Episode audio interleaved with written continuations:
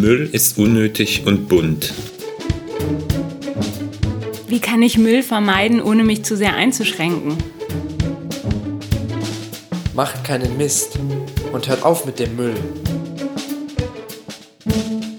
Hashtag Müll ist Mist. Der Podcast mit Lösungen für eine Wirtschaft im Kreislauf und mit den Menschen dahinter. Müll ist Mist, weil Müll braucht wirklich keiner. Manche entwickeln aus Müll Ideen. Ich bin Christoph Sukup. Herzlich willkommen. Ich begleite Unternehmen auf ihrem Weg in die Kreislaufwirtschaft. Jeden zweiten Donnerstag können wir uns hier hören.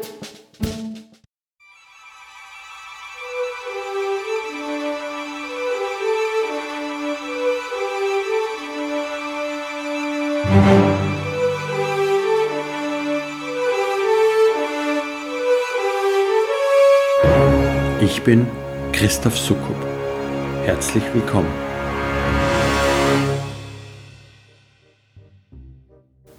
Ich starte heute den Podcast Hashtag Müll ist Mist. Die Idee dazu trage ich seit langem mit mir herum. Da hier zukünftig andere Menschen im Gespräch mit mir zu Wort kommen werden, will ich zum Einstieg etwas Hintergrund geben.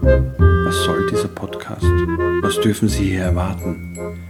Und zunächst, worum geht es hier überhaupt? Zu Beginn also ein wenig Podcast-Philosophie. Los geht's. Mit Materialkreislauf, dem Studio für Material- und Kreislaufwirtschaft, begleite ich Unternehmen auf ihrem Weg in die Kreislaufwirtschaft.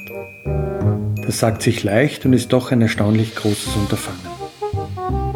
Immer wieder in meinen Gesprächen mit Verantwortlichen in der Wirtschaft stelle ich fest, dass die Idee einer Wirtschaft in Kreisläufen noch recht unbekanntes Terrain ist. Oft fängt es damit an, dass ich überhaupt erst einmal erklären muss, was das heißt. Kreislaufwirtschaft, Circular Economy oder Cradle to Cradle. Und das ist gar nicht ganz einfach, denn der Teufel steckt bekanntermaßen und auch hier im Detail. Immerhin, das Grundprinzip ist relativ leicht zu umreißen. Die Stoffe, aus denen Dinge gemacht sind, mit denen wir uns umgeben, sind auf unserem Planeten nur begrenzt verfügbar. Und da ist es einerlei, ob wir von Kohle, Sand, Gold, Bodenhumus oder Fleisch sprechen. Alles ist endlich. Die Ausnahme solare Energie soll hier nur die Regel bestätigen und wird an geeigneter Stelle in diesem Podcast sicher behandelt werden. Denn natürlich hält man es in diesem Ansatz für klug, möglichst viel von dieser Energieform zu nutzen. Weil aber Material begrenzt verfügbar ist, wird es so eingesetzt, dass es später, am Ende der Nutzung eines Produktes, wiedergewonnen und damit möglichst dauerhaft im Kreislauf gehalten werden kann. So landen Dinge nach deren Gebrauch nicht auf dem Müll, sondern in der Demontagefabrik, werden nicht verbrannt, sondern ihre Bestandteile wieder in Produkte verbaut. Erneut genutzt eben.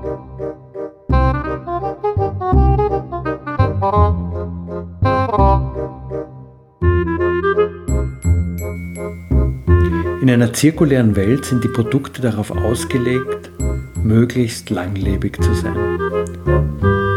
Und so konstruiert, dass sie am Ende ihrer Nutzung wieder schnell und möglichst hochwertig in einen Kreislauf, in ein neues Produkt zurückgeführt werden können.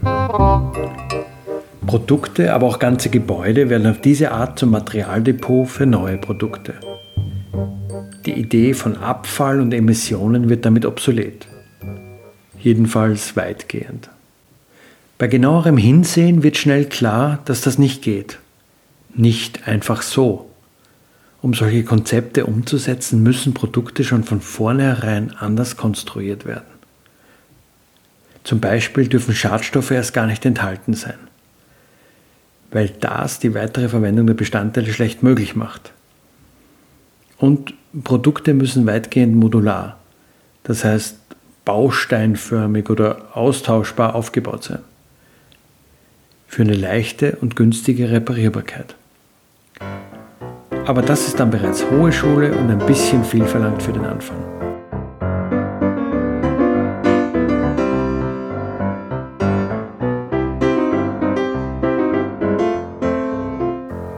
Zurück also zur Grundidee der Wirtschaft in Kreisläufen. Im Grunde doch eine einfache, pfiffige Idee. Nicht wahr? Warum fällt die Umsetzung bisher so schwer? Oder vielmehr, warum ist die Idee noch nicht einmal wirklich breit bekannt? Hier ist die richtige Stelle, um einzuwenden, ein Grund liege vermutlich darin, dass so ein Ansatz gar nicht umsetzbar wäre viel zu kompliziert, viel zu viele Voraussetzungen und überhaupt. Wenn das alles so leicht ginge, wären andere schon längst draufgekommen und hätten es einfach gemacht. Mag sein, mag aber auch sein, dass die Art in Kreisläufen zu denken unseren gewohnten Rahmen sprengt. Schon in der Schule bringen wir Dinge in kausale Zusammenhänge, sehen Phänomene, beschreiben ihre Konsequenzen.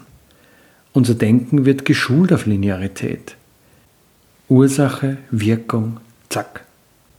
Rückkopplungen sind da nicht ganz ausgeschlossen, aber doch höchstens die Ausnahme. Dass Erscheinungen sich gegenseitig bedingen und auch verstärken oder abschwächen können, das wissen wir zwar irgendwie, aber es stört diese Denkweise.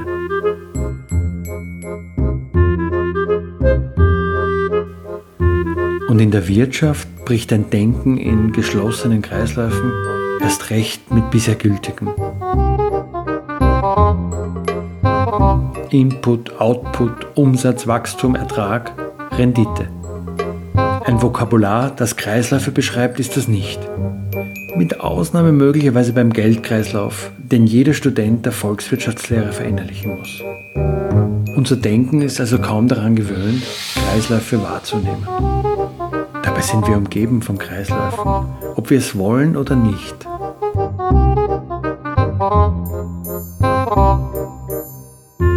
Die Natur beispielsweise gestaltet ihre Prozesse in Kreisläufen.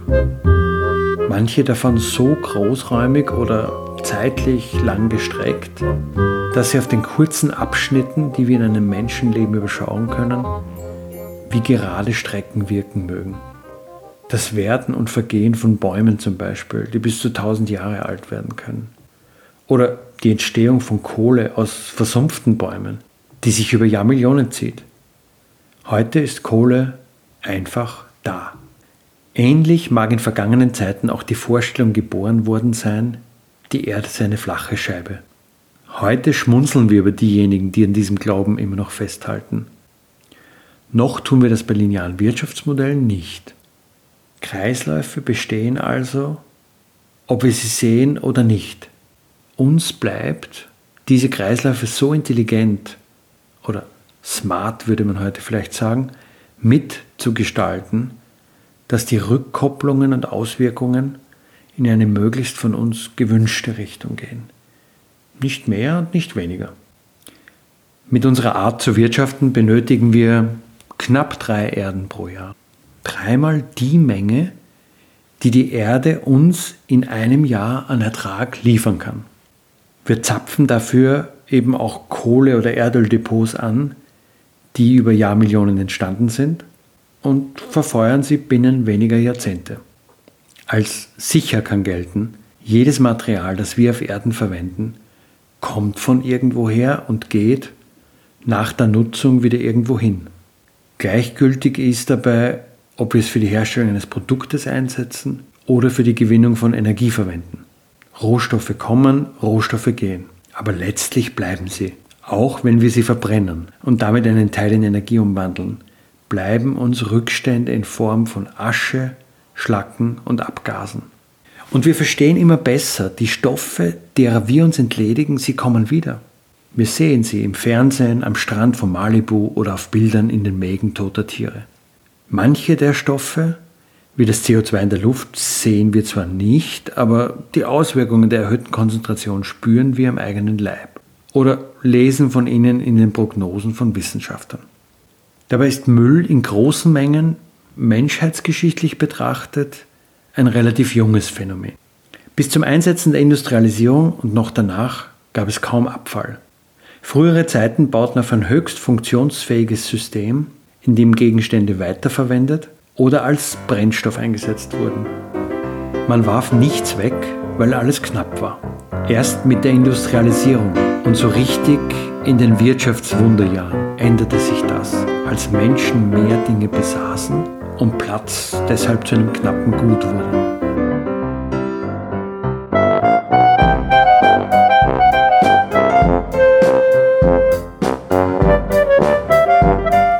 In den deutschsprachigen Ländern verwerten wir heute rund zwei Drittel des bei uns anfallenden Mülls. Traumhaft. Deutschland gilt sogar als Recycling-Weltmeister. Recycling als die Antwort auf die Wohlstandserscheinung Müll. Das ist ein bisschen wie bei einem Raucher, der stolz verkündet, er würde seine Zigarettenstummel einsammeln, damit das Grundwasser nicht verseucht werde. Alle Ärzte würden ihm raten, mit dem Rauchen aufzuhören. Dabei, und das ist ein Trick bei der Sache, gilt als verwertet, was durch das Betriebstor des Verwerters auf dessen Gelände kommt. Egal was danach passiert. Und so finden wir unseren recycelten Müll in Müllverbrennungsanlagen, Stollen ehemaliger Bergwerke oder eben auf illegalen Müllkippen in fernen Ländern. Aber kaum in Produkten, die wir kaufen. Abfall als Begleiterscheinung des modernen Lebens, ja des Lebens überhaupt. Wir Menschen tun uns mit unseren Abfällen schwer. Der Natur fällt immer was ein. Sie nimmt Abfallprodukte als Ausgangspunkt für Neues. Aus dem herbstlichen Blatt wird zusammen mit toten Kleinlebewesen und vertrockneten Pilzen Humus, die organische Bodensubstanz, als Grundlage für neuerliches Wachstum. Und wenn Sie jetzt denken, oh nein, nicht noch einmal die ganze Müllproblematik, ich kann es nicht mehr hören, dann sind Sie hier genau richtig. In diesem Podcast, Hashtag Müll ist Mist, wird es wenig um den Müll gehen, den wir machen. Vielmehr aber um den, den wir nicht machen.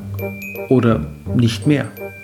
Es gibt Menschen, die sagen sogar, Müll sei lediglich so lange Müll, bis jemand eine bessere Idee habe, was man aus diesem Material ohne Identität, denn nichts anderes ist unser Abfall, was man also daraus machen könne. Mit dem neuen Podcast Hashtag Müll ist Mist möchte ich Sie einladen auf eine Entdeckungsreise. Ich gehe dahin, wo unser Mist hingeht, aber wir normalerweise nicht hinkommen. Ich spreche dort und an vielen anderen Orten mit Menschen, die etwas haben gegen diesen Müll. Pfiffige Ideen, schlaue Konzepte. Ich spüre Menschen auf, die sich bereits aufgemacht haben und auf dem Weg sind in eine Wirtschaft in Kreisläufen. Ich lasse mir von den Lösungen erzählen, die sie erproben oder bereits umsetzen. Lösungen, mit denen wir wegkommen von unserem bisherigen Modell. Take, make, use, waste. Ich mache mich auf die Suche nach Menschen, die zupacken und mit ihren Ideen andere, uns, inspirieren können.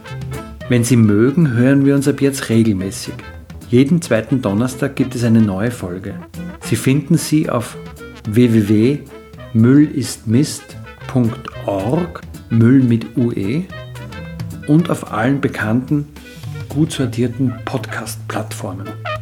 Wenn Sie mögen, was Sie hören, erzählen Sie es gerne weiter. Und am besten hinterlassen Sie auch eine positive Bewertung. Denn das stellt sicher, dass auch andere Menschen diesen Podcast gut finden können. Sie können mir Ihre Anregungen, Rückmeldungen oder Themenvorschläge per E-Mail schicken. Die Adresse dafür geht.doch@müllistmist.org. Müll mit UE. So oder so. Ich freue mich auf Sie. Bis zum nächsten Mal.